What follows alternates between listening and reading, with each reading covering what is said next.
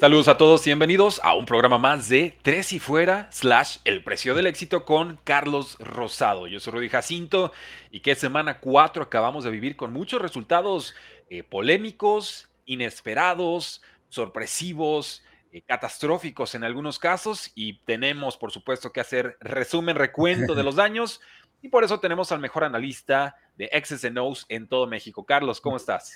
¿Cómo está Rudy? Bien, bien, bien. Buena semana, ¿eh? De, eh, este, eh, este domingo, este jueves también. Equipos que empiezan ya a tomar la identidad de, lo que va a ser a lo largo de la temporada, equipos que logran cerrar, equipos que vienen de atrás. Realmente lo que sucedió con los Broncos también es de llamarse la atención. Bueno, bueno, contra Chicago, pero después de esa derrota la semana pasada, el partidazo de Bills en contra de Miami que toda la gente lo esperaba y los Texans, realmente sí, Stroud, el novato, haciendo un gran trabajo como coreback. ¿eh? Entonces hay, hay cosas interesantes que platicar en este programa. Sí, sin, lugar a dudas. Gracias a todos los que se están conectando en estos momentos. Recuerden, dejen su like para que le llegue a más personas esta transmisión. Y vamos directito al Sunday Night Football. Una victoria eh, polémica, polémica sin lugar a dudas. Kansas City 23, Jets 20, en quizás el mejor partido en la carrera de Zach Wilson, y digo quizás, pero realmente es, es el mejor partido en la carrera eh, de Zach Wilson. Realmente se vio mejor que Patrick Mahomes, pero sabemos que Mahomes no necesita jugar a su máximo nivel para sacar este tipo de partidos eh, complicados. Lanzó dos intercepciones, tuvo dos series ofensivas largas en el cuarto cuarto que ayudan a Kansas City a consolidarse con la victoria.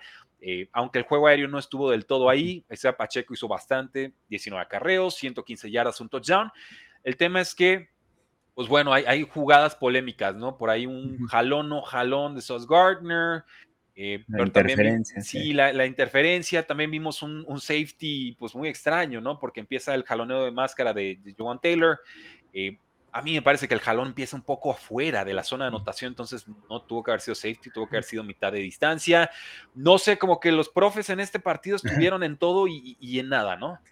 Sí, mira, fíjate, este juego hay mucho que aprender en el tema, uno de, de lo que fue Zach Wilson en el partido, realmente, bueno, pues empieza a madurar, empezaron a correr bien, corrieron creo que bien el balón, una defensiva que había jugado bien de Kansas City, y, de estos partidos en donde te enfrentas a rivales muy fuertes, un rival que es contendiente, obviamente los Chiefs de Kansas City, y tienes que jugar sin errores, ¿no? O sea, obviamente muchas cosas del tema arbitral no lo puedes controlar. Entonces, controla lo que puedas controlar, hacer jugadas grandes fallaron en algunas, un pase a Garrett Wilson, un pase a Tyler Conklin, en donde pudieron hacer la jugada grande y al final no lograron eh, anotar y hacer eh, esa jugada grande para ganar el momento del partido. Entonces creo que es de las cosas que tiene que madurar Jets, un equipo joven, y de un Zach Wilson que al final, después de lo que sucedió al principio de la temporada en los otros tres partidos en donde Zach Wilson pues, se, había visto muy mal y todo, de repente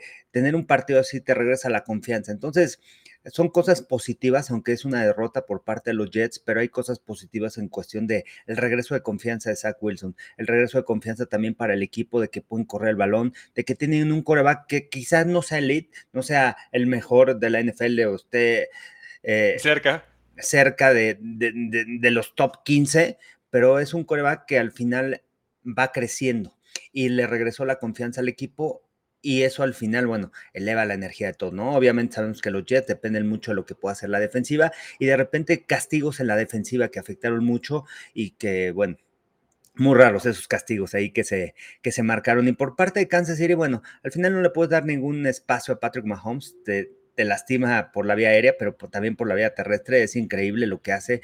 una tercera oportunidad que convirtió, después castigo, los echaron para atrás.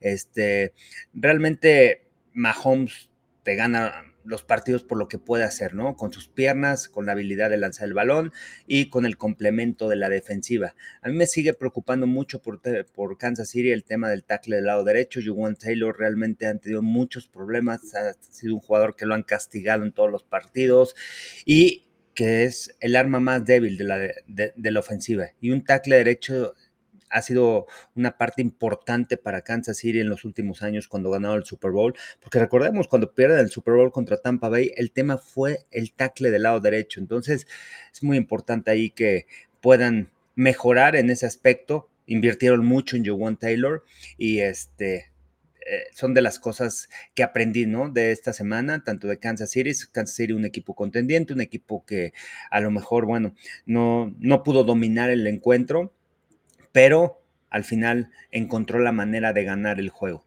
Y por el otro lado, los Jets, el regreso de la confianza de tu líder, de tu coreback, y creo que dan un paso hacia adelante.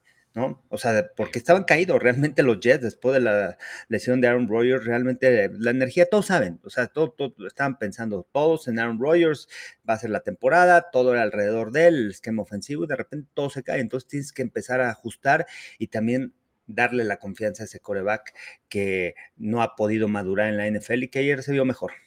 Sí, su, mejor partido, insisto, terminan con 245 yardas, dos touchdowns, un fumble clave en el cuarto cuarto y lo estuvo lamentando, ¿no? Y se disculpaba con los compañeros diciendo fue mi culpa, fue mi culpa. Y sale el equipo a decir, bueno, realmente el, sentimiento que transmiten es nunca es culpa de un solo jugador, no puede haber más culpa hacia un lado que a otro, pero finalmente el esfuerzo es colectivo y así se debe de entender. Y, sabes qué, no sé si viste la entrevista en redes sociales cuando le pregunta a Rodney Harrison a Chris Jones acerca de, del, tema Zach Wilson y, dice, bueno, al final hay que darle el crédito a Zach Wilson, ¿no? O sea, creo que es un buen partido y creo que muchas veces los medios se encajan o nos encajamos ahí en jugadores y realmente no debe ser, ¿no? O sea, ya hay varios comentarios sobre ese video. Al final, bueno, pues es nada más analizar a los jugadores, ver lo bueno, ver lo malo, pero no es la crítica a matar al jugador, sino es una crítica constructiva, es una crítica de acuerdo a lo que están viendo. Y creo que así como hablamos mal de Zach Wilson, hay que hablar también bien, ¿no? De Zach Wilson, de lo que hizo ayer. No, no, totalmente, totalmente. no dejan de ser personas, no dejan de ser eh, humanos, ¿no? Y eso es, pues es lo que tratamos de transmitir en el precio del éxito, que no siempre es y ganó el Super Bowl y vivió feliz para siempre, ¿no? Realmente muy rara vez va a ser esa la, la historia. Pero pasa lo que pase, ya en la carrera de Zach Wilson se puede quedar con, con este partido de estuve en mi momento más bajo y fui y me planté y si no hubiera sido quizás por un par de decisiones controversiales de, de los referees, que yo no creo en, en, conspiraciones, pero sí me gusta resaltar cuando se hacen bien y mal las cosas, eh, pues ahí estarían los Jets quizás con una victoria que sería la, la sorpresa del año, ¿no? Eh, entonces, bien por los Jets, pero finalmente no, no termina alcanzando, gana Kansas City 23 a 20. Gracias a todos los que se están conectando en estos momentos. Gracias a todos los que nos están escuchando en repetición por nuestros respectivos podcasts. Sigan dejando sus likes, sigan compartiendo este link en esos chats de WhatsApp. Es muy buen resumen. Vamos a estar aquí una eh, ahorita. Vamos con el siguiente partido, Carlos. Un juego que empieza en Londres, que no deja tanto de qué hablar, quizás, salvo una confirmación de lo que ha estado sucediendo con Desmond Ritter, que es una buena cinco malas, ¿no? Y y dices, bueno, ¿y por qué Falcons no está pasando más? Tienen a Drake London, que es un jugador enorme, tienen a Kyle Pitts, que tuvo mil yardas como novato y luego desapareció, Villan Robinson por ahí por tierra te hace destrozos, Tyler Algier es un jugador completísimo que ya quisieran muchos como corredor titular. Eh, y termina siendo John Smith el que produce más que, o sea, está, como desalineado el asunto, ¿no? Entonces, no sé, Carlos, creo que este era un partido que Jacksonville sí o sí tenía que ganar, cometieron menos errores, eh, tuvieron varios problemas de receptores, creo que eso le está costando a, Trevor Lawrence, finalmente es eh, Christian Kirk el que produce mucho, y mi apunte final sería aguas con receptores número unos que estén jugando contra AJ Terrell. Creo que hay que descontarlos ya bastante porque yo aquí esperaba la venganza de Moctezuma slash Calvin Ridley y Terrell lo tuvo bastante controlado salvo por un touchdown. Fue realmente Christian Kirk el que termina aprovechando su, su duelo mucho más sencillo. Sí, hay, hay, varias cosas, ¿no? De, de, este partido, también el tema de lo de Toy Story es increíble. Ah, sí, una belleza. Me, eh, me, pareció fantástico lo que la tecnología llevar así el partido para, para todos los niños, para todos los chavos, y realmente muy interesante, ¿no? La creatividad, ¿no? Para hacer, para hacer este tipo de cosas. Por otro lado, veo a un Arthur Smith que ha hecho un gran trabajo, a pesar de la derrota, ha hecho un gran trabajo, cómo mantiene al equipo eh, en juegos cerrados, quizá no tiene el gran talento, tiene dos, tres jugadores a la defensiva, pero sin llegar a ser elite. Lo dice AJ Terrell, fue primera selección de Clemson, un jugador que te puede cubrir uno contra uno, pero no tiene el complemento de la línea defensiva que te pueda llegar al coreback, etcétera. Sin embargo, mantiene los juegos muy cerrados y, y sabe perfectamente que Reader no es un coreback que lo tengas que poner a lanzar 30 veces. En el momento que tú pones a tu coreback a lanzar 30 veces, en el caso de Reader, eh, no vas a ganar los partidos porque no tiene ese talento. No puedes poner el equipo en sus hombros. Van a ser pases cortitos, pantallas y que el ataque terrestre vaya eh, controlando el juego la línea de golpeo, la, línea ofensiva vaya ganando y, este, y así puedes ir controlando el partido y de repente un robo a la defensiva, etcétera. Y por el otro lado, son de las cosas que he aprendido, ¿no? De, Atlanta no es un equipo contendiente, es un equipo que va a estar peleando ahí en el sur porque realmente está muy pareja la división, pero sí creo que hay que, yo sí admiro el trabajo de Arthur Smith con, el, con lo que ha hecho con este equipo, ¿no? Y con este coreback. Y por el otro lado, Jaguars por fin pudo anotar en zona roja, pudo ser contundente, sacaron puntos y también para ellos es un juego en donde les regresa la confianza porque en los últimos dos partidos no habían podido ser eh, tan tan eficientes dentro de la yarda 25, no, no habían podido anotar de seis puntos y el generar jugadas explosivas, el involucrar también a Christian Kirk, sé que no jugó Say Jones, pero tienes tres armas importantes, ¿no? Eh, en el tema aéreo. Bueno, cuatro con Travis Etienne, pero tienes a Evan Ingram, tienes a Calvin Ridley, tienes a Christian Kirk, utilízalos. Eh, y me parece que los Jaguars es una gran victoria, se enfrentan contra los Bills la semana que entra, unos Bills que vienen enrachados, juegan en, Inglaterra y entonces eh, creo que esta victoria después de la derrota en contra de los Tejanos que realmente les ganaron, los dominaron en el partido, este, creo que va a ser muy importante, ¿no? Es un equipo joven, yo sigo creyendo que Jaguars puede ser contendiente, puede meterse hasta la final de la conferencia americana, tiene buena defensa, tiene buenos jugadores, tiene dos buenos safeties, linebackers que van de lado a lado, línea defensiva que te puede presionar al coreback, tiene una ofensiva que puede ser explosiva, la debilidad quizá pueda ser la línea interior ofensiva, pero tiene un equipo con un muy buen talento joven y que puede llegar lejos. Y esta victoria le regresa también la confianza a estos Jaguars de poder anotar puntos y, de que son una ofensiva de lo que esperaban, ¿no? Toda la gente esperaba que esta ofensiva anotara arriba de 30 puntos partido tras partido. Creo que empiezan a agarrar ritmo y eso es importante para ellos. Sí, sin lugar a dudas, creo que esta victoria sí o sí tenía que ser Jaguars, que juega como local en Inglaterra generalmente. La defensiva de Jaguars con Josh Allen realmente dominando el partido, capturan a Desmond Ritter cuatro veces, lo obligan a cometer tres entregas eh, de balón, eh, limitaron el primer cuarto a Falcons a solo cinco yardas en nueve jugadas, ¿no? Ahí ya se empieza a entender de aquí va esto. Trevor Lawrence, 23 de 30 pases completados, incluyendo algunas escapadas por tierra, que creo que también sería una variante a aprovechar. Trevor Lawrence no es tanto de movimiento lateral, lo puede hacer, pero no es lo suyo, él es más de, línea recta, pero es muy buen atleta y creo que en la medida en la que lo aprovechen y se cuide, eh, podremos ver otra dimensión. Eh, un poquito más de salud de Jaguars y estoy contigo, Carlos. Este, este equipo se está trabajando bien. Falta apretar ciertas tuercas, pero las piezas están ahí. Y pues que les digo, aquí los, los, comentarios son muy claros de la gente. Nos dice Ramón Espectador, Arthur Smith, pésimo head coach, desaprovecha sus mejores armas. Nos dice... Bueno, aquí, aquí yo sí quiero comentar, ¿no? Porque la gente dice, no utiliza a Cal Pitts, no utiliza a Drake London, tiene a Bijan Robinson. Sí, porque no quiere o no puede. si no tienes un coreback que identifique las defensivas, no te puedes deshacer rápido el balón. Vean, por favor, el video de CJ Stroud. Otra vez dominó. Vean lo que es un coreback que puede controlar la línea de golpeo, que maneja la ofensiva, que toma decisiones rápidas. Desmond Reader no es ese jugador. Y cuando tú tienes un jugador así como tu coreback, como head coach, es difícil trabajar, lo tienes que proteger y Arthur Smith está protegiendo a Desmond Reader. Eso es lo importante. Eso es lo que la gente tiene que leer de este head coach y de la gente tiene que aprender de lo que está haciendo el equipo Atlanta. No tiene un equipo elite en la NFL, tienen buenos jugadores, tienen a Cal Pitts, tienen a Drake London. Drake London también no te gana la separación sobre los receptores, porque sus rutas no son las mejores. Te ganan en zona roja, el uno contra uno, arriba el balón. Pero no son ese tipo de receptores como Calvin Ridley, como Stephon Diggs, como Tyreek Hill. Ojo con eso. Entonces, para mí, creo que lo que está haciendo Arthur Smith con lo que tiene, con ese coreback, al final tienes que protegerlo y, bueno, al final no les dio para ganar.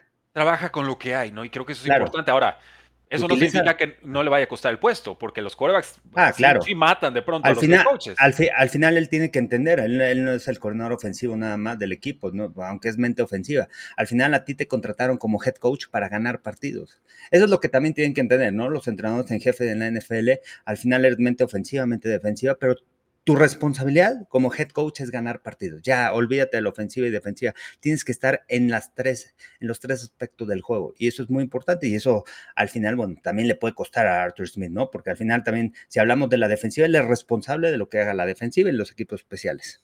Totalmente, o sea, se deslindan los roles, no las responsabilidades, ¿no? y ese es el tema clave. Y con, y con Desmond Raider, esto venía avisado desde Cincinnati, o sea, habían cualidades que gustaban, tenían ciertas condiciones atléticas, pero siempre iba un tiempo tarde en sus pases, ¿no? Un poquito atrasado, un poquito tarde la lectura, no juega a la velocidad del instinto, y dices, bueno, ¿cómo se puede corregir eso en la NFL? Dándole snaps, coachándolo y viendo si hay un proceso, una evolución, una aceleración en su procesador.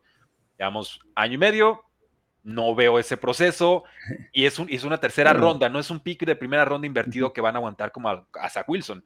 Aquí no hay, no hay, una inversión realmente. Entonces, ojo con eso, vayan buscando a Taylor Henneke en ligas de Superflex. Creo que más pronto que tarde lo vamos a ver de titular. Baltimore 28, Cleveland 3. Sigan dando likes al video. Muchas gracias a los más de 50 conectados en estos momentos.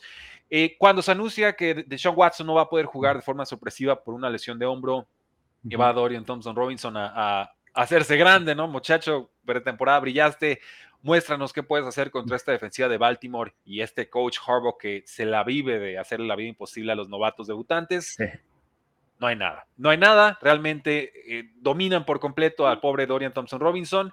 Eh, Brandon Stevens, todo el tiempo, ahora sí que encima, encima, encima, terminan eh, dominando, consiguen una serie ofensiva de solamente 10 yarditas, un touchdown muy rápido en campo corto pues, de los Ravens. Eh, hubo una sola serie de Browns que llegó hasta la línea 20 de Ravens y fue ya en tiempo basura cuando no importaba. La ofensiva de Baltimore sin Odell Beckham Jr., la ofensiva de Baltimore sin J.K. Dobbins, la ofensiva de Baltimore sin Rashad Bateman, pero funcionan. Veo ahora sí síntomas de hacia dónde quiere evolucionar este equipo. Cuatro touchdowns totales de Lamar Jackson, dos por aire, dos por tierra. No es perfecta la actuación, y sin embargo, me parece que en estos momentos Baltimore controla la división. Sí, y creo que también ahí se ve, ¿no? La mano que de Todd Monken, eh, cambiaron de, coordinador ofensivo, también el, adaptarte, eh, los cambios que ha hecho con esta organización. Y, y le ha funcionado, ¿no? Al final, la, primera jugada pasa interceptado, dejan en buena posición a los Ravens y rápido le dan el momento del juego. Un error, por parte de la ofensiva, que al final dejaron en buena posición a, Baltimore y lo aprovecha muy bien. Utilizando a Lamar Jackson, corriendo el balón, corriendo el balón de manera efectiva, también con Gus, Edwards, que regresa. Este, y Le dieron pases a Gus Edwards, dos pases, es un récord de su carrera. Wow. Y, y, y, el arma principal, ¿no? Al final todos sabemos que que el receptor número uno por parte de los Ravens es Mark Andrews, ¿no? O sea, es con el que más confianza, con el que más conexión tiene Lamar Jackson, ¿no?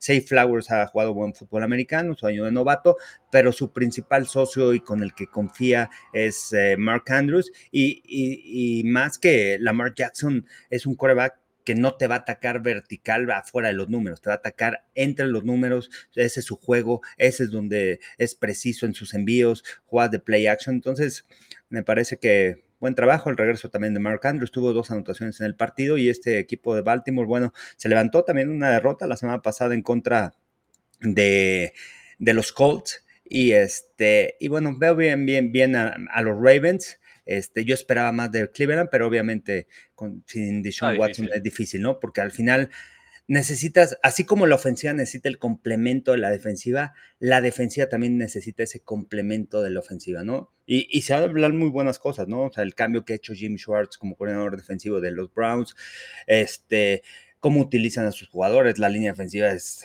realmente impresionante. Los profundos han hecho un muy buen trabajo, pero el esquema defensivo ha cambiado mucho ahí de Jim Schwartz y eso ha ayudado mucho a los Browns. Pero también necesitas tener el complemento de la ofensiva y sabemos que Cleveland es un equipo que corre el balón. Stefanski le gusta correr el balón, viene de ese árbol de coaches y de ahí se desglosa el ataque aéreo.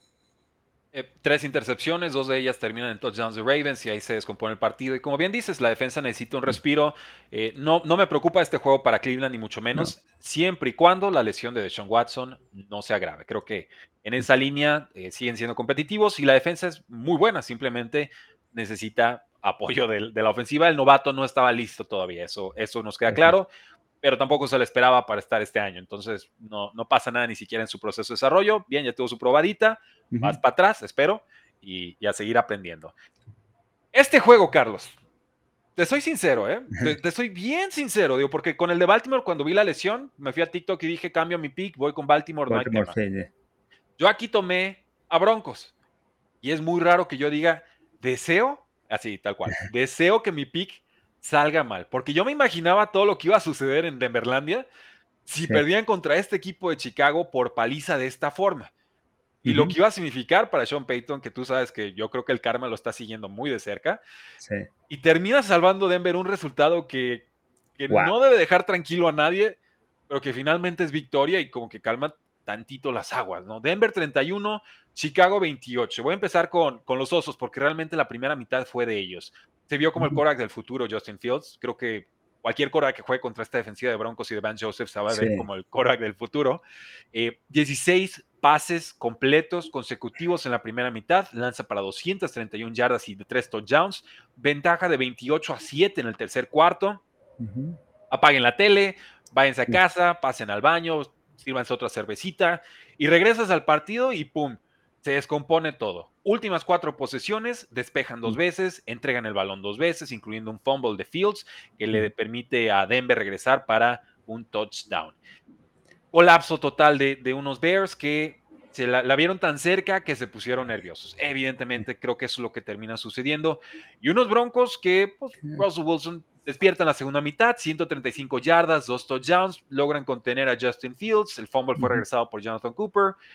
Eh, una victoria horrible, pero bueno, esta semana parece que en Denver no ruedan cabezas. Y creo que con eso deben estar suficientemente felices. Sí, vinieron de atrás, ¿no? Para sacar la victoria. Me llama mucho la atención todavía el esfuerzo de esa defensiva, ¿no? O sea, la veíamos al principio de la temporada en cuestión de roster y, y hay un roster que que, puede impactar, ¿no? Buenos jugadores, con buenos linebackers, con buena línea defensiva, pass rusher, tienen uno de los mejores corners, uno de los mejores safeties. Realmente, este, no sé qué pasa en esta defensiva porque lo vi también contra Miami, es cuestión más de esfuerzo, cuestión de ángulos, cuestión de, pequeños detalles, fuera, más allá del esquema defensivo que estén jugando, el tema de los pequeños detalles, de los ángulos para bajar a taclear, del esfuerzo, que al final el esfuerzo no se enseña, el esfuerzo lo trae cada uno de los jugadores, pero eso no lo está dando este equipo, esta, esta, esta defensiva.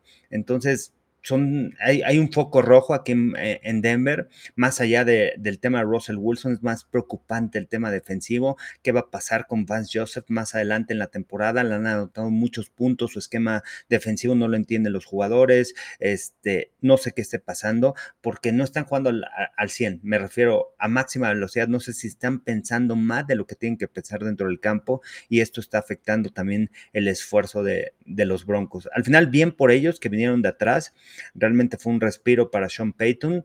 Y, por el otro lado, Chicago jugó bien, mejor este, Justin Fields. Este, poco a poco también el equipo de Chicago tiene que ir limpiando todas las cosas que hay ahí adentro, porque no jugó Claypool y ya dijo este Mart Iberflus que no va a estar este para este para esta semana, ¿no? Entonces son de los aspectos, no sé qué esté pasando con Chase Claypool ahí, uno de sus receptores que hicieron el cambio con él y realmente, bueno, pues ya si no, darle va porque al final si tú como head coach quieres hacer una cultura en tu equipo, tienes que empezar de abajo y, no dejar que esos pequeños detalles puedan afectar.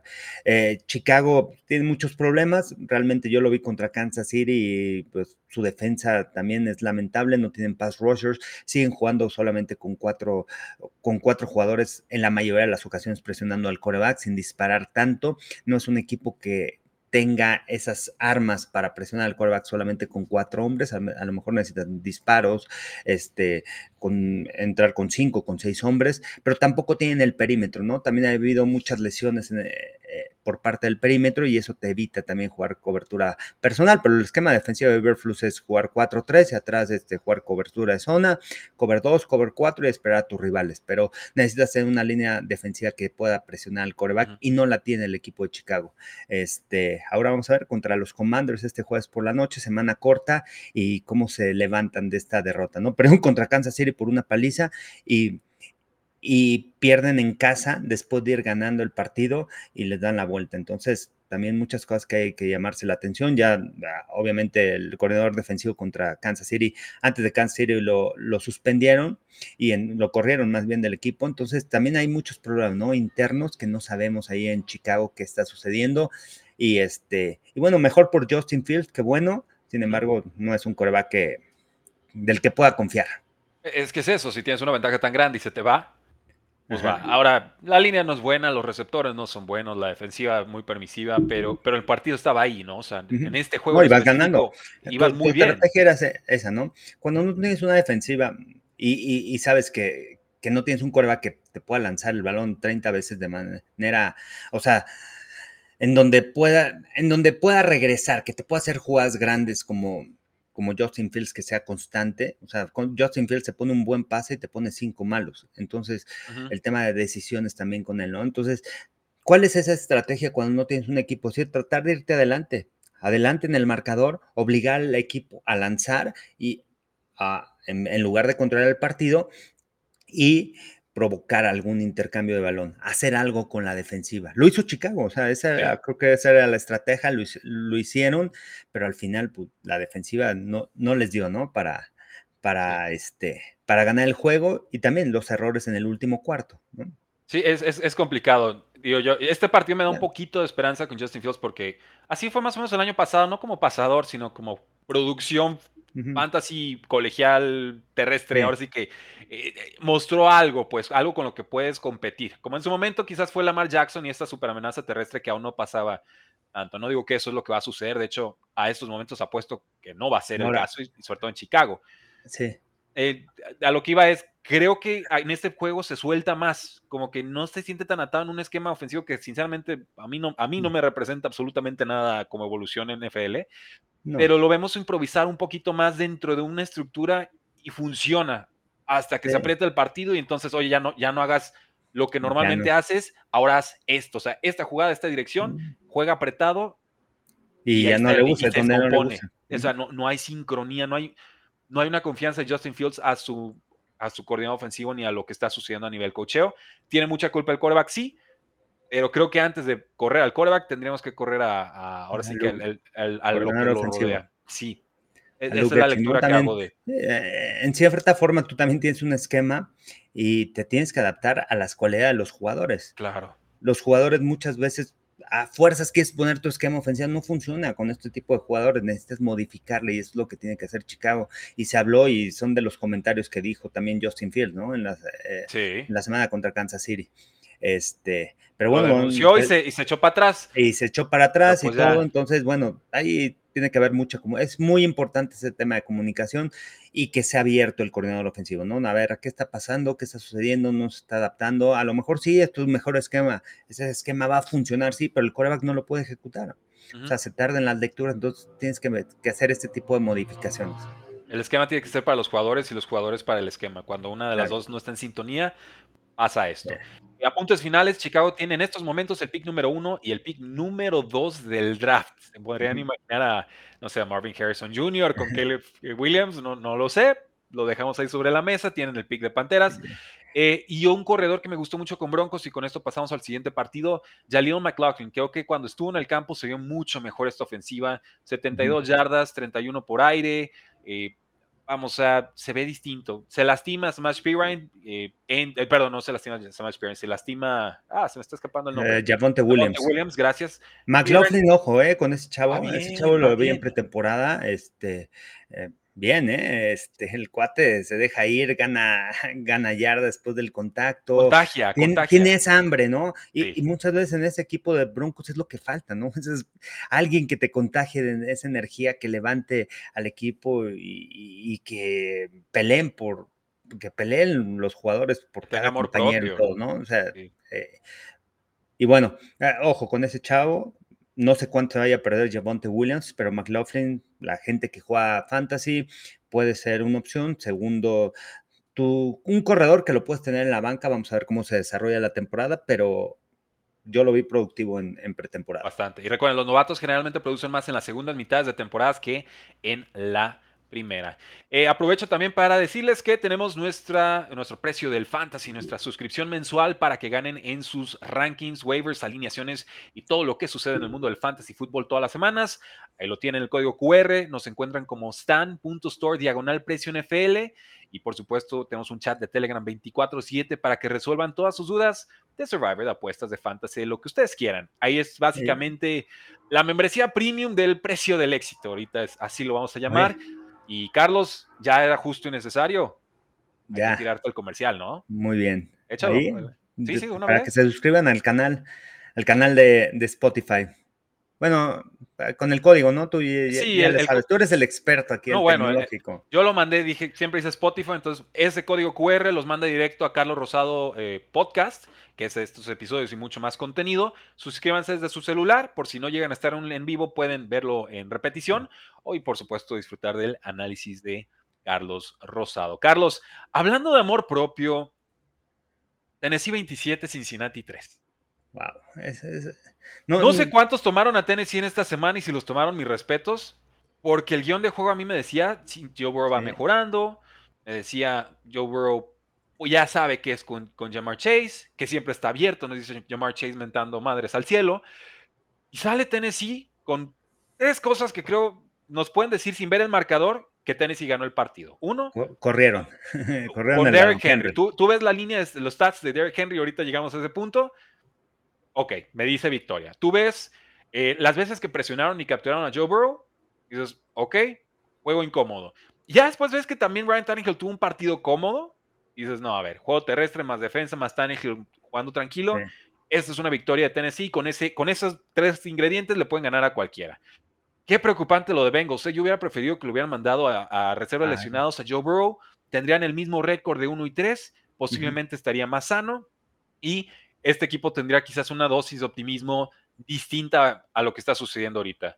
Joe Burrow no está y yo a Joe Burrow ya no lo espero. Yo esto de que está mejorando, que si no, olvídenlo, para mí Joe Burrow no va a estar todo el año, va a estar cojo, no está cómodo, no puede apoyar el pie, no puede escapar. Y sabes que la línea ofensiva, hombre, están capturando a Joe Burrow en segundo y medio.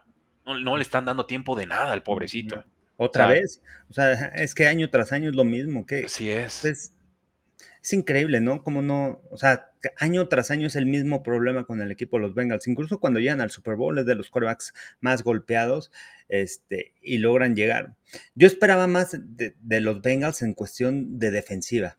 La semana pasada se vieron bien contra los Rams, pero ¿cuándo se empiezan a ver bien contra los Rams? Cuando se lesiona el tackle izquierdo de, de, Los Ángeles. Y ahí empiezan los problemas para la línea ofensiva y lo aprovecha muy bien Bengals. También creo que permiten muchas yardas, más de 100 yardas para Derrick Henry. O sea, no sé qué esté pasando ¿eh? en los Bengals. Yo también tomé a los Bengals. Yo pensé después de esa victoria apretada en contra de los Rams, podían ir hacia arriba, este, se podían levantar. Eh, y, bueno, y no lo han hecho, ¿no? Y, el trabajo es impresionante, ¿sabes de quién? De Bravel, otra vez. Sí. perdieron la semana pasada, sabemos el equipo que tiene los Titans, o sea, no tiene, eh, o sea, creo que es de los peores rosters que hay en la NFL. Obviamente tienen el mejor corredor o de los mejores corredores con Derrick Henry y esa es una ventaja, pero todos saben que van a correr con él.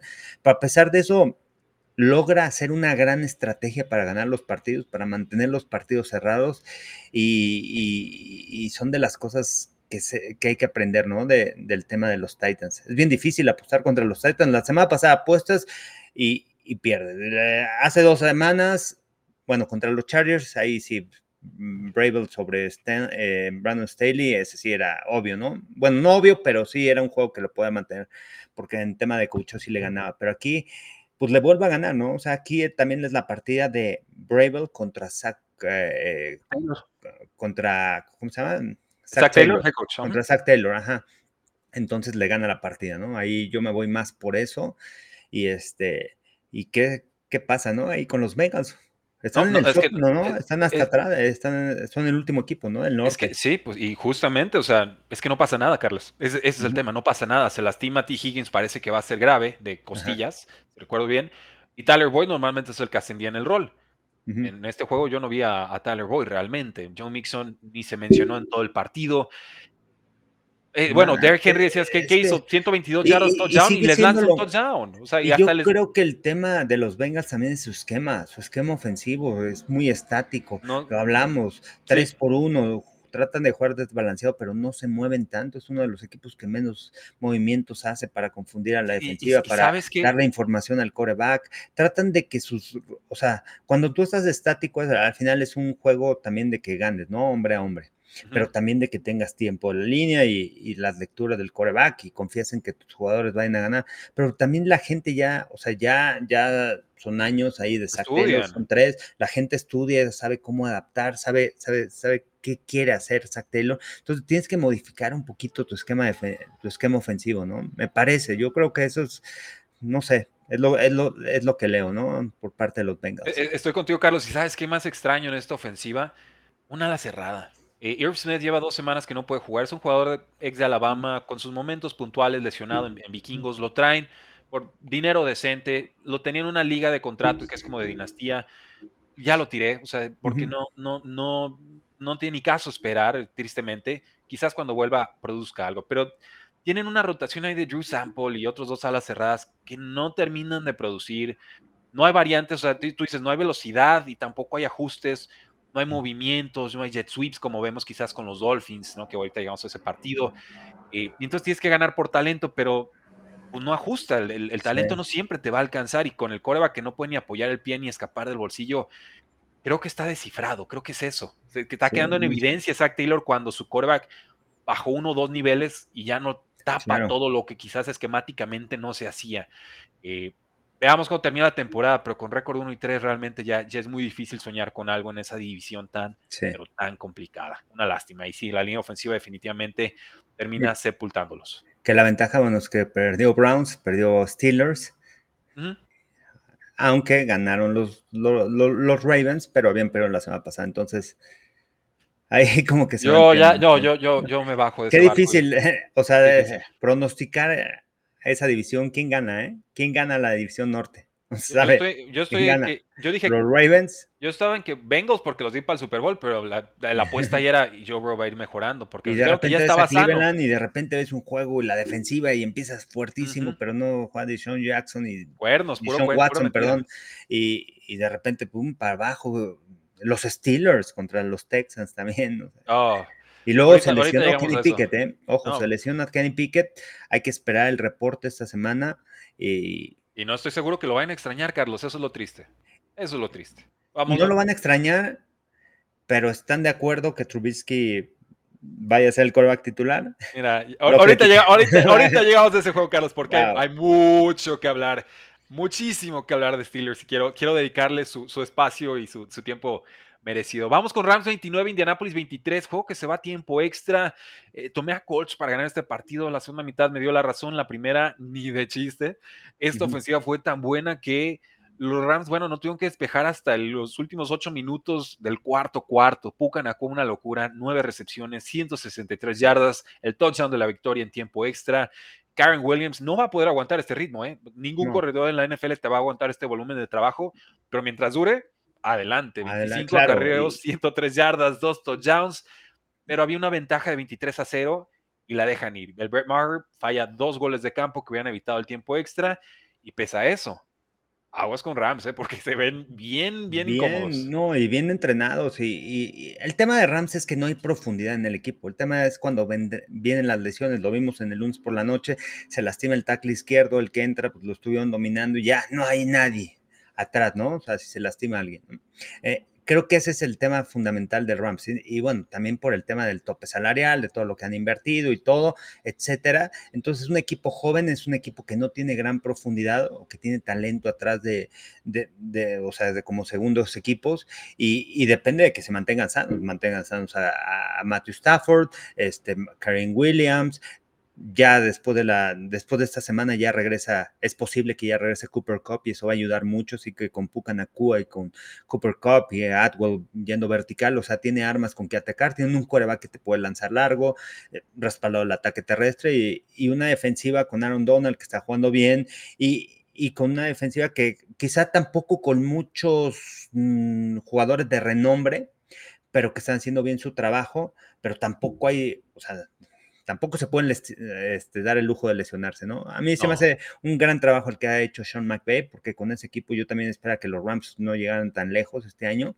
este, pero es ese equipo, ¿no? Y por el otro lado también me han llamado mucho la atención los Colts, también sin tener eh, playmakers para hacer jugadas grandes, o sea, en el tema de receptores un Pittman, Alec Pierce, o sea, no son jugadas, no son grandes jugadores, el tema de, de corredores, este tampoco es de lo mejor. Tiene un coreback novato, un coreback que no tuvo tanta experiencia en colegial, solamente 15 eh, juegos como titular en, en, la Universidad de Florida, pero Anthony Richardson ha hecho un muy buen trabajo. A mí me ha sorprendido mucho. Yo no esperaba esto de Anthony Richardson y mucho es por el tema de Shane Steichen, ¿no? O sea, ya ha trabajado con un coreback con estas características como es Jalen Hurts. Obviamente Anthony Richardson no es Jalen Hurts, pero con este tipo de características que puedes diseñar jugadas para que el coreback corra y que pueda ser un arma a la ofensiva.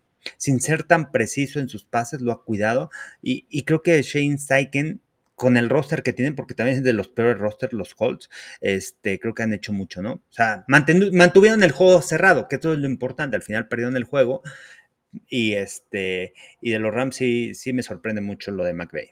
Totalmente, creo que es un, es un gran trabajo, hay que, hay que respetarlo, pero bien dices, no hay profundidad. Y en defensa es Aaron Donald y y un montón de gente que cuyo nombre todavía no me sé, pero ya los estoy estudiando. Entonces, que, aquí comentan, sí, sí, se lastima Matthew Stafford, adiós, ¿no? O sea, oh, como lo que pasó el año pasado, ya ¿no? Lo vimos, ya lo vimos. Por eso les digo, o sea, no sé, y más está, está lastimadito, ¿eh? Y ojo con Stafford, que es, o sea... Sí, está aguantando, está, pero sí, está golpeado, está muy golpeado ya de sus años en la NFL y tiene 35 años viejos, ¿no? No son 35 jóvenes.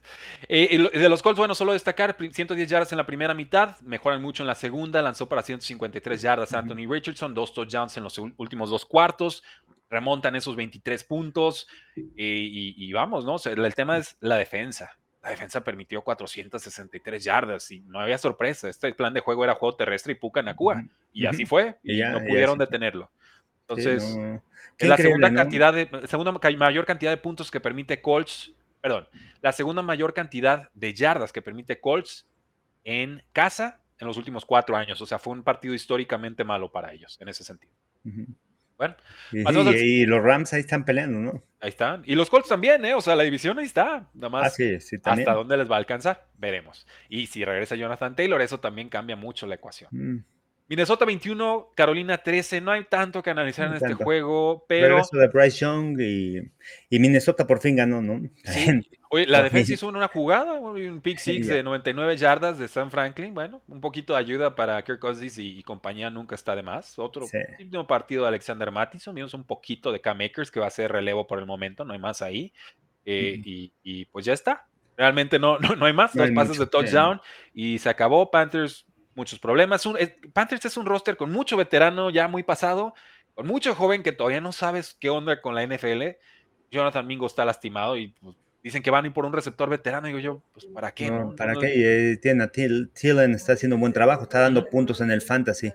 Tema, hay también la línea ofensiva, ¿no? Han sufrido eh, mucho. Bryce Young le han pegado. pobre. cinco capturas. Cinco capturas para Bryce Young. Pregunta, esta es pregunta mía, ¿eh? Bryce Young en Texans ¿Tendría el mismo rendimiento que CJ Stroud? ¿Algo parecido? Si, si, Bryce Young hubiera jugara en Texans, ¿hubiera tenido un inicio de, carrera similar? Eh, no? Similar, sí. Y también con un coach así como Bobby Slowick. ¿eh? Ojo con este coordinador ofensivo, ¿eh? Bobby Slowick, que viene de, del árbol de Mike Shanahan. Estuvo trabajando con Kyle Shanahan, con el hijo en Washington, con, con todos esos, con McVeigh, con LaFleur, o sea, de ese esquema, ¿no? O sea, de ese árbol, y creo que ha hecho un muy buen trabajo en la ofensiva, colocar a CJ Stroud en, en el mejor lugar, y con todas las lesiones, ¿eh? Porque fíjate que viendo a los Texans, que ayer me tocó transmitirlo, una línea ofensiva parchadísima sus lineros ofensivos han lastimado, han, han, salido seis lineros ofensivos, ¿no? O sea, han jugado y repuesto. Kendrick Green, que estuvo en los Steelers como centro, es el guardia titular izquierdo. Laramie Tonsil está afuera. O sea, su línea ofensiva está parchada. Y, y aún así, los números que ha puesto C.A. Stroud, ¿no? O sea, ya 1200 yardas en sus primeros cuatro partidos, este, un coreback que no pierde el balón, un coreback que anota, un coreback que, que, ha hecho buenas cosas en esta ofensiva y, ayer pudieron correr el balón, pero, pero realmente lo que está haciendo CJ Stroud aquí en la ofensiva eh, de llamarse la atención y también mucho es el mérito de Bobby Slowick, porque estuve viendo en el llamado de jugadas y realmente sí me, sí me impresionó, ¿eh? Joven, joven coach y sí me impresiona lo que hace. Bueno, yo dije, si, si CJ Stroud saca este partido contra los Steelers, denme a Demico Ryans para coach del año y pues en ese barco estoy, ¿eh? no sé si soy el primero en decirlo, pero soy el, primero en este live en decir coach del año. Es que, a ver, Steelers venía súper fuerte en defensa, tienen, ya lo dijiste, todos los problemas en línea ofensiva, no tienen realmente a titulares y sacan una victoria 36 contra Pittsburgh. Y vamos a empezar con Texans porque es justo y necesario decirlo, ¿no? Realmente se ven como una de las mejores sorpresas esta temporada. CJ Stroud no parece novato, 306 yardas, dos touchdowns. Los Texans tuvieron 450 yardas de ofensiva total. Y en defensa se vieron igual de bien. Limitan a, Steelers a 225 yardas. Eh, no llega Steelers al otro lado del campo, o sea, no cruza el medio campo en toda la primera mitad.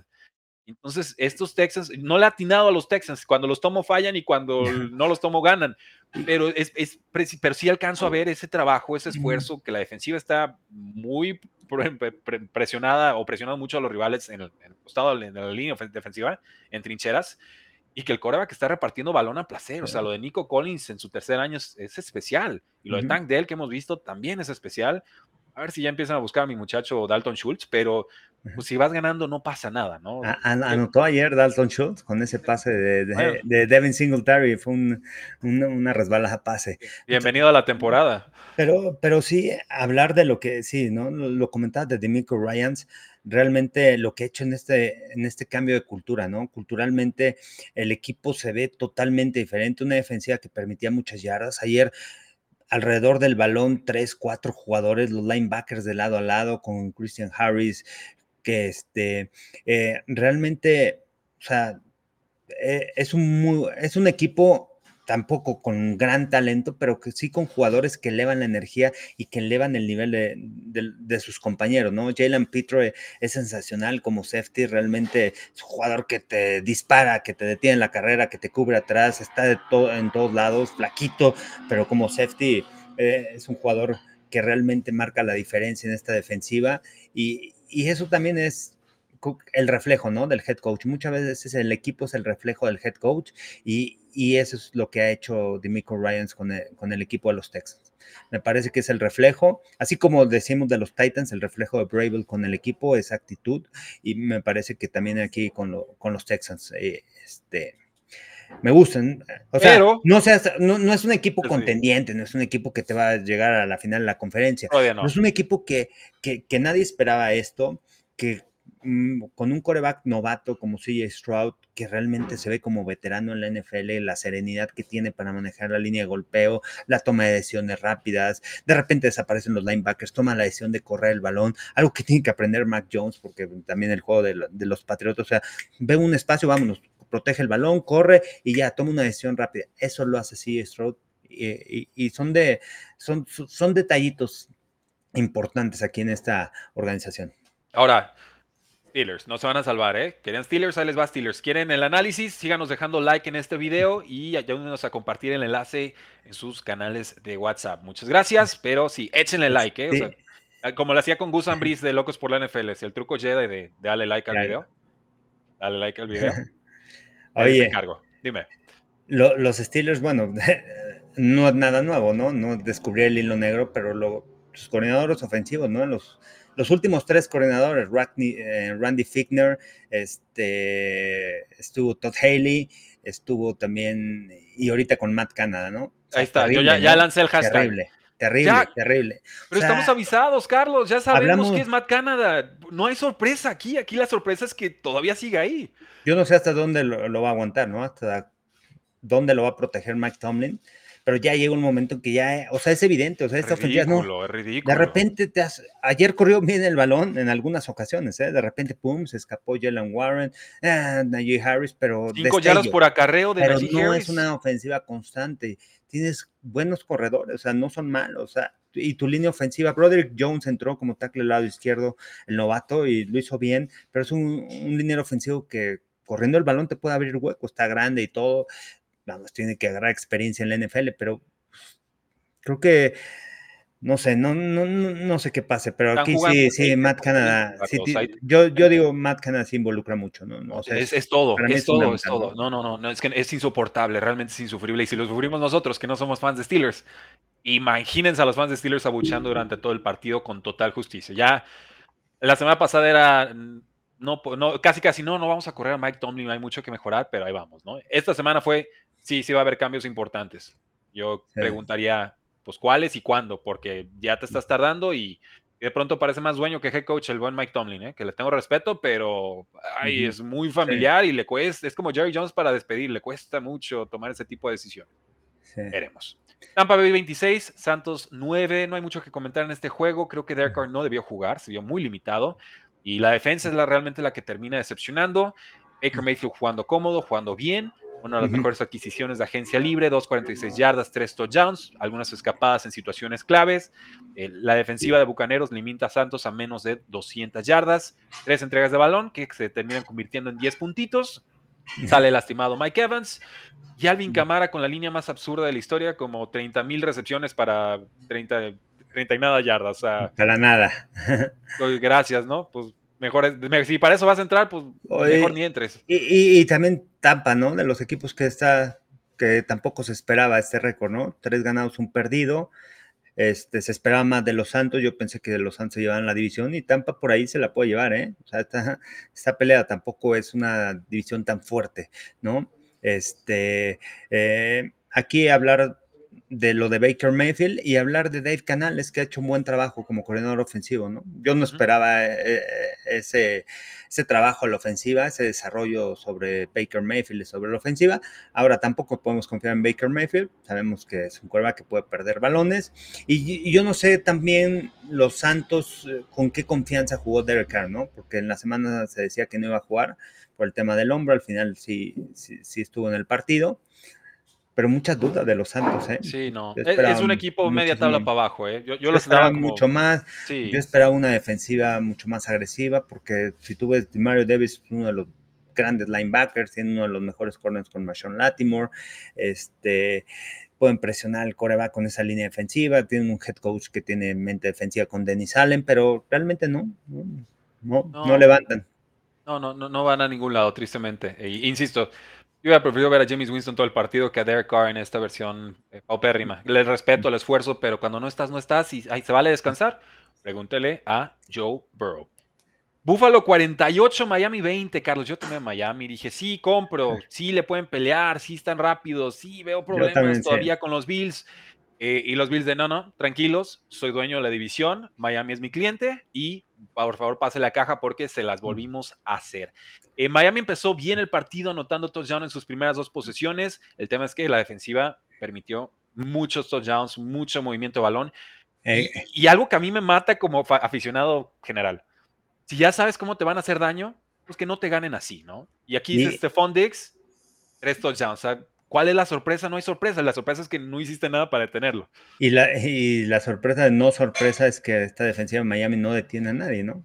A pesar de los 70 puntos este, contra Denver, Denver les movió el balón. Fueron, bueno, 20 puntos, pero les movió el balón. O sea, le han movido el balón a esta defensiva. Yo pensé que iban a crecer más, que iba a mejorar con Big Fangio, pero todavía tienen muchos problemas esta defensiva. Y, y ayer, pues, 48 puntos, wow. Y, este, y me da gusto por los Bills, porque los Bills empezaron, van de menos a más, ¿no? empezaron mal la temporada y ahí van creciendo poco a poco, ¿no? Estos dos últimos partidos, también la semana pasada contra los Commanders, yo dije, los Commanders pueden sacar el partido, pueden estar parejo, y, este, los Bills han dado un, paliza, ¿no? O sea, dominando, que y, se ve dominante, ¿no? Esa defensiva no jugó Jordan Poyer, hicieron un buen esquema defensivo.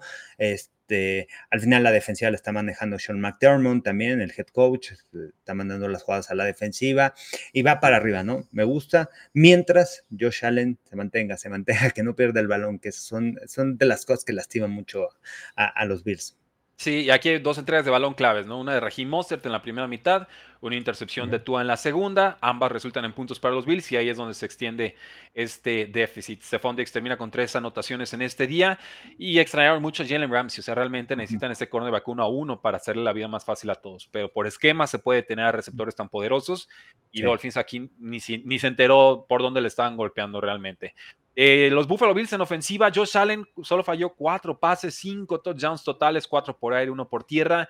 Stephon Diggs usa 120 yardas y sus anotaciones. Sigue poderoso realmente por tierra James Cook. El tema es que ahora le dieron menos juego por aire, ahora vi más involucrado la TV Moore, eso me preocupa en ligas PPR, nada más a vigilarlo. Le dieron un poco más de juego en zona roja, eso es bueno. Y lo del pass rush de Buffalo Bill, realmente eso es lo importante para mí. Matt Milano 10 tacleadas, Greg Rousseau tuvo dos de las cuatro capturas del equipo y Von. Miller ya está entrenando. Entonces, buen momento para Buffalo. Sí, y, se han armado bien, ¿no? O sea, Rousseau, que fue primera selección, este, la llegada de Leonard Floyd también a mí se me hace una de las grandes adquisiciones como linebacker exterior para fortalecer esa línea defensiva, para fortalecer el pass rush. AJ Penez ha crecido en esta defensiva. Y ¿sabes quién? El linebacker este... Eh, Bernard, Terrell Bernard, ¿no? O sea, porque muchas preguntas habían sobre y dudas sobre el tema de se fue Tremaine Edmonds, quién va a ser la pareja de Matt Milano, y este chavo se la está rifando bien, ha hecho buenas cosas, este, la semana pasada también provocó algunos intercambios de balón en contra de los Commanders, y realmente se están complementando bien esta posición de linebackers. Entonces, este, aguas. los Bills, aguas. Sí, sí, ahora sí pongan los top 3 en sus Power Rankings donde quieran. Yo creo que pueden ser perfectamente dos o, tres detrásito de San Francisco, para mí. Eh, y quizás de Kansas City, veremos. Filadelfia 34, Washington 31, juego que se va a tiempo extra. Estas águilas tienen fútbol inconsistente, pero les alcanza por esquema y por talento. Una victoria sufridita, algunas decisiones cuestionables de Jalen Hurts, sobre todo.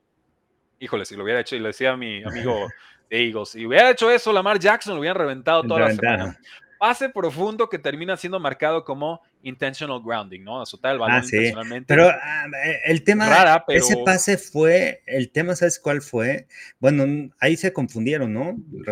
y, sí, porque AJ Brown corre una escuadra adentro y él esperaba un poste. No sé si también era de lectura, en donde si el safety está atrás, corres la escuadra, o sea, lo bajas, O sea, intencional, intencional, pues, no me pareció, pero ves la acción y dices, pues sí, parece que se deshizo el balón pues porque estaba siendo presionado. Entonces, estuvo raro. yo creo que hubo falta de comunicación, ¿no? Entre ellos dos. Pero al final lo resolvió, ¿eh? En la siguiente jugada, sin tener que, que, que, que, ¿cómo se llama? De que convertir, que mover las cadenas, se acercó y le permitió a Elliot este, acercarse para el gol de campo.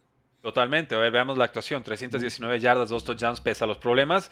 AJ Brown se queja hace dos semanas, dice, aquí estoy, búsquenme, maldita sea.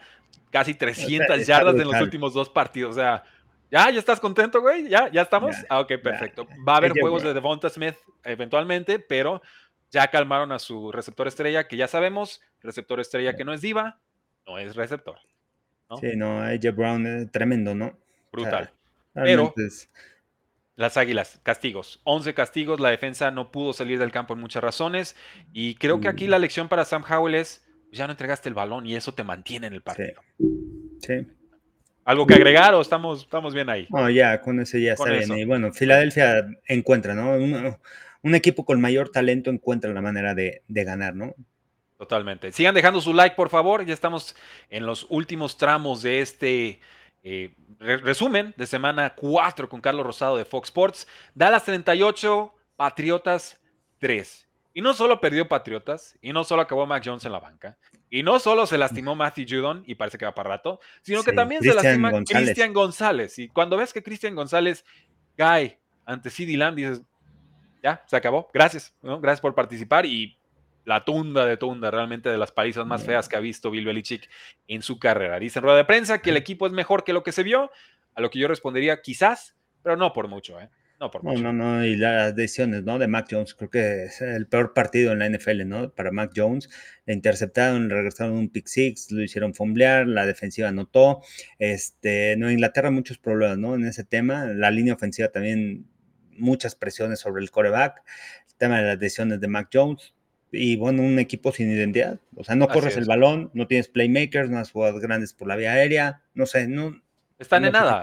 Están en nada. Y, la fortaleza es la defensiva y se te lastiman sus mejores dos hombres, ¿no? Matt Judon, que para presionar el coreback, y Cristian González cubrir uno contra uno.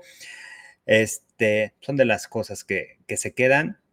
Eh, mucho trabajo que tiene que hacer Bill Belichick y vamos a ver cómo levanta este equipo con lo que tiene y cómo le puede regresar la confianza a Mac Jones, porque realmente se vio o sea, él solito, o sea, se veía la cara, sea, ya había perdido toda la confianza, incluso metieron a Bailey Zappi y, este, y bueno, vamos a ver el trabajo que puedan hacer esta semana con, con él.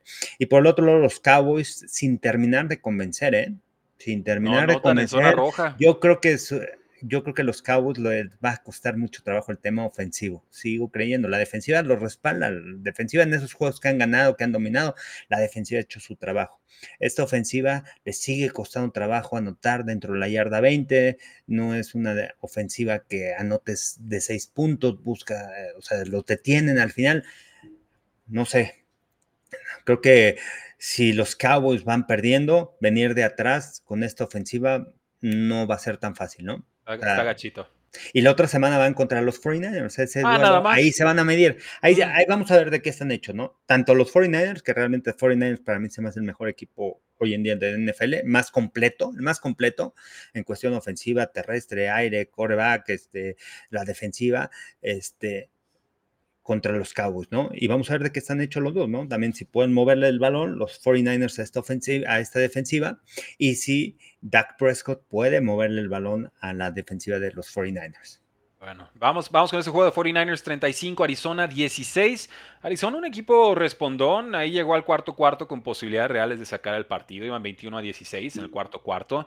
Joshua Dobbs, coreback bastante bien, 2.65, dos touchdowns, pero la defensa no puede parar. O sea, es demasiada amenaza, demasiada versátil la ofensiva de 49ers para una unidad de Cardinals que tiene pass rush y, párenle de contar, ¿no? Realmente. para los que tienen, y para los que tienen el fantasy a McCaffrey, pues dio todo, ¿no? Oh, sí. Romperá el récord de Jerry Rice y anota cuatro touchdowns. O sea, yo tuve a Derrick Henry, me dio 30 puntos y enfrente tenía a Christian McCaffrey, dio cuarenta y tantos. Dije, no, pues gracias. Tuve a, AJ Brown en esa misma liga, dije, me dio treinta y tantos puntos buenísimos y volteo y Puka Acuario hace 30 y altos. Dices, por todos lados me reventaron. Fue esa clase de, de semana en esa liga, pero 49ers, pues hace prácticamente un juego perfecto. 20, 21 pases completados, rompe un récord. Brock Purdy está súper cómodo. no, había visto las estadísticas de Purdy. es, una, es, una, belleza. 20, 21 pases para 283 yardas y un touchdown. Corrió para otro por tierra. Christian McCaffrey, 177 yardas totales, 4 touchdowns. Brandon Ayuk con todo y lesión. 6 recepciones en 6 targets para 148 yardas. La ofensiva funciona, la defensa funciona, su pateador está funcionando. es el mejor equipo del momento. Y sí, Sí, sí, Y Cardinals, pues gracias por participar, pero fue muy grande la prueba. Y cerramos entonces con Chargers 24, Raiders 17. Vimos a Aiden O'Connell, no pudo jugar Jimmy Garoppolo. Estos Chargers se encuentran formas de complicarse de gratis. Seis capturas de Khalil Mack, un récord de franquicia. y aún así queda un touchdown el partido, ¿no? dices, bien por Raiders, pero ¿qué, qué pasó ahí con, Chargers? Sí, no, no, no, Ya sabemos los Chargers, ¿no? Creo que el problema ya sabemos de dónde viene, ¿no? Head coach, ¿no? Sí, pues. no, no, hay, no se le puede confiar a Brandon Staley, ¿no? Triste, qué triste. Realmente no, no hay más. Devante Adams ahí tocadito. Joe Jacobs, bienvenido a la temporada. Bueno, y la lesión, ¿no? Aquí lo único es hablar de la lesión de, de, este, de Herbert, ¿no? Bueno, ya que jugó, que sí regresó, porque sí, sí, en el dedo. Izquierdo. Pero es el dedo izquierdo, ajá, en la mano izquierda. Entonces, este, bueno, no fue su mejor juego de pasador, pero hizo mucho por tierra esta vez. No, y además el golpe que le dieron al principio del partido, se agandallaron feo ahí sobre él, ese tipo de cosas. No, los, no lo pueden hacer, ¿no? los jugadores profesionales, al final siempre hay un, código para que entre ellos mismos se vayan cuidando y este o sea, puede ser físico, puede ser fuerte durante la jugada, pero ya cuando sales del campo, el coreback y llegas con todo el línea defensivo, no esperas eso. No, y, un ex compañero, fracaso de primera ronda, que tuvo un realmente mal paso con, con Chargers, de nombre Jerry Tillery, que ni siquiera lo van a multar, ¿eh? O sea, híjole, yo vi eso y dije, no, tienes que marcar la línea bien, porque si no, es, muy rentable lastimar a los jugadores. Claro, es, que ese es el tema, si no hay consecuencias, tú rompes al coreback y ya ganaste el partido. Ahí está Eagles contra 49ers. No digo que fue a propósito, pero eso pasó. Pero eso pasó, sí. Entonces, tiene que ser. Yo, yo soy de la idea de que si lastimas a alguien y se, fue, se ve intencional, tienes que ausentarte al mismo tiempo que ese jugador. Y eso debería ser en todos los deportes. Yo no sé por qué esa, una regla similar no existe, no lo sé. Claro. Y llegamos así, Carlos, al final de nuestro programa. Nos dicen qué buen partido de Purdy, callback rating de 134. ¿Crees que Adams pida su cambio de equipo? Yo digo sí, creo que ya lo pidió. y pues eso, Carlos. Bueno, el tema de McDaniels, ¿qué va a pasar con Josh McDaniels? ¿no? También, otro de los que está en la silla caliente. El favorito, ¿no? Porque él ya viene de otra temporada mala. Sí. Everflux, pues como sea, está debutando. Sí, pero él ya es la segunda oportunidad como head coach. Y, Así es. ¿Cómo te y había muchas dudas después de estar en los Broncos. pues ya, no aprendió nada el pobrecito, ni modo. Eh, que regresa a Patriotas de coordinador ofensivo si sirve. Sí. Ya veremos. ¿Dónde te encontramos en redes sociales, Carlos? Arroba Carlos Rosado V en TikTok, Twitter, Instagram, Carlos Rosado 15 en Facebook, Carlos Rosado Sports en YouTube. Bueno, que se suscriban al canal también de Spotify, aquí con el código. Y este, nos preguntan rápido quién gana hoy. Creo que los Seahawks. Pero no estoy tan convencido. Yo, yo sí, me preocupa el viaje de costa a costa, pero son los Giants. Entonces voy con Seahawks y me siento. yo me siento bien con el pick. Veremos. Eh, nos han visto buenas cosas, ¿no? Andrew Thomas creo que no vuelve a jugar, ¿no? Como tackle al lado izquierdo, entonces por ahí pueden, es, la, ¿cómo se llama? La debilidad del equipo de los Giants. Barkley sí juega, ¿no? Esta, y esta pregunta morbosa, Barkley parece que sí juega, pero yo creo que limitado. Si corren a Belichick de Patriots, lo contratará Brady para Raiders. La incluyo porque, confieso, llegué a pensarlo el domingo. si lo corren, ¿quién lo contrataría? Ah, Raiders. Y luego dije, mmm, vienes del sistema de Josh McDaniels. ¿En serio quieres revivir el sistema con Bill Belichick? Realmente cuando corres a alguien te quieres ir al sentido, se van al sentido contrario, ¿no? Tienen la mente ultra ofensiva joven y se van con el veterano viejo ultra defensivo. Entonces, yo no lo veo para, Veremos. Eh, Rudy Jacinto me encuentra en Twitter como arroba NFL. Sí, lo voy a seguir llamando Twitter de aquí al final de los tiempos. Recuerden que estamos con nuestra suscripción al precio del Fantasy. Cáiganle. Si van 4-0-0-4, tenemos mucho que ofrecerles ahí. Vamos a divertirnos. Stan.store diagonal precio NFL, porque la NFL no termina y nosotros tampoco. Así fuera.